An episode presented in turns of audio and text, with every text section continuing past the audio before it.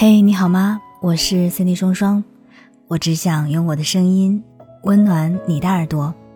我在上海向你问好，欢迎收听《这就是爱情》，让你学会爱与被爱。想要看到我的更多视频作品，欢迎在抖音搜索 Cindy 双双。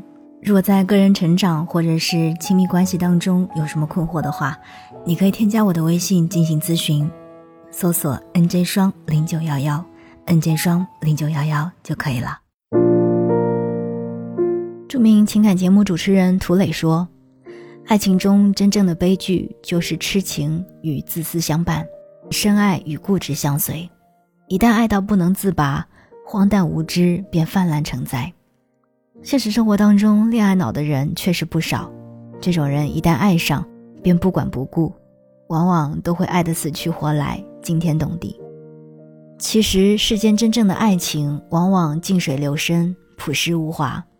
可不幸的是，有些人爱到尽头无法收场时，都未必能明白这个道理。德国文学巨匠席勒在其代表作《阴谋与爱情》里，就为我们塑造出这样一个人物：男主角费迪南与平民之女路易斯相爱，受双方家庭阻挠后，因怀疑路易斯移情别恋。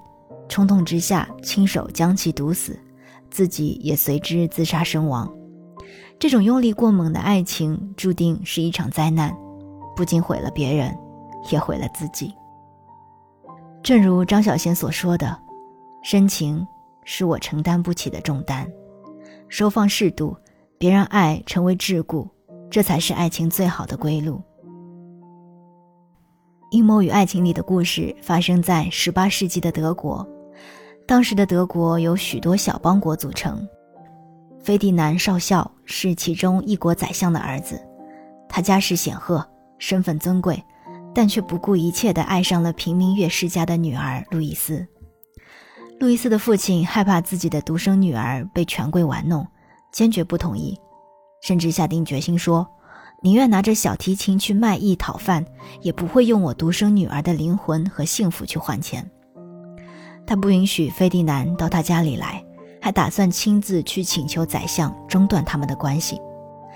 宰相得知这一消息之后，好言好语，用大好的前途诱惑劝导费迪南。毕竟，对于贵族阶层来说，婚姻事小，前程事大。宰相早已为费迪南安排好了政治联姻。可任性的费迪南根本不听父亲安排，他坚定要和路易斯在一起。劝说无效后，宰相只好带着一帮人到路易斯家，当着费迪南的面羞辱路易斯是妓女，还企图抓走路易斯的父亲。这可把费迪南逼急了。无奈之下，他威胁父亲说：“如果是这样，那谁也别想好！我要在全国人民面前揭穿你用阴谋手段害死前任宰相的事。”宰相一时没辙，只好暂时放过了路易斯一家。在新结婚时代里面有这样的一句话说：“婚姻要门当户对，或者说要条件般配，不能只凭感情。再深的感情，在门不当户不对、条件上不般配所带来的生活琐屑中，也得给磨没了。”而费迪南和路易斯所处的时代还是封建社会，等级森严，贵族与平民之间通婚可是犯禁忌的大事。最关键的问题是。路易斯对此也有清醒的认识，他曾说：“我明白，我和费迪南之间有一条难以跨越的鸿沟，只有在门第和出身的差别消失后，我们才能得到爱情和自由。”因此，当费迪南想要和他一起私奔的时候，他毫不犹豫地拒绝了。我们年少时都曾天真的认为，爱情只要那天阳光正好，他穿一件干净的白衬衫就足够了。长大后才明白，没有现实基础的爱情终将昙花一现，即便绚烂一时，也难经日光考验。而宰相自然不会就此善罢甘休。正愁苦无计时，宰相的下属来给他献计，说要让费迪南和路易斯分开，其实很容易，只需要把路易斯逼上绝路，离间他两人的感情就可以了。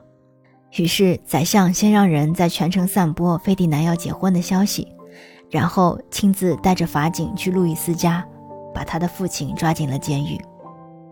正当路易斯心急如焚的时候，宰相又派人上门对路易斯说：“你只要做一件事，你父亲就能马上回家。”面对权势的压迫，路易斯别无选择，他只好听从安排，由宰相亲自口授，写下了一封与别人幽会的假情书，并按宰相要求向上帝起誓，不向任何人说出这个秘密，包括菲迪南。俗话说：“不怕贼偷，就怕贼惦记。”这封情书在宰相的精心策划下，顺理成章地被菲迪南捡到。贵族公子爱冲动、不理性的毛病也犯了。他看完信，先是目瞪口呆，后是四处狂走，嘴里还不停地痛骂路易斯：“这个天使面孔、魔鬼心肠的淫妇荡妇，你竟然背叛了我们的爱情！”他像一头狂怒的狮子，向路易斯家狂奔而去。当费迪南眼露凶光地冲进路易斯家时，路易斯正因假情书一事满怀愧疚与悲伤，他自感名誉扫地，无颜面对菲迪南，抑郁一了百了。但菲迪南根本不会理会路易斯的神色，他把信狠狠地甩到了路易斯面前，用审讯犯人的口气问：“这封信是你写的吗？”路易斯面露难色，最终只好承认那份情书确实是他写的。对菲迪南来说，路易斯的难言之隐。就是变心的有力证据，他绝望到了顶点。爱情曾经多么美好，现在就有多么脆弱。门不当户不对的爱情本身就需要很大的勇气，如果再加上外力搅浑水，那么这份感情能否走下去，考验的就是两个人的信任度和同心力。罗伯顿曾说：“没有什么绳索能比爱情拧成双股线更劲拉、更精拽。”很显然，菲迪南口口声声说爱路易斯，但他的手中并没有这根精拉精拽的绳索。相反，正是其内心的信任缺乏，才让宰相的阴谋有了可乘之机。没有信任的爱情，就像一件易碎品，也许好看，但不堪一击。太过用力的爱情，或许也是一场灾难吧。绝望的菲迪南彻底失去理智。他决定亲手杀死这个善变的女人。他跟路易斯要了一杯柠檬茶，一边咬牙切齿地痛骂路易斯是魔鬼、是蛇毒，一边将早已准备好的砒霜倒入杯内。喝了毒药的路易斯不一会儿就药性发作，眼看就是生死两别。痛苦的路易斯决定说出真相。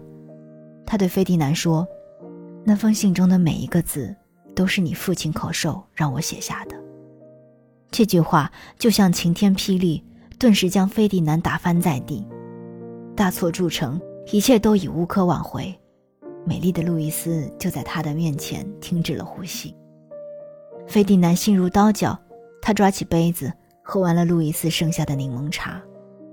当宰相带着一帮人急急忙忙地赶到路易斯家时，一对郎才女貌的恋人已双双死去，结束了这个悲伤的故事。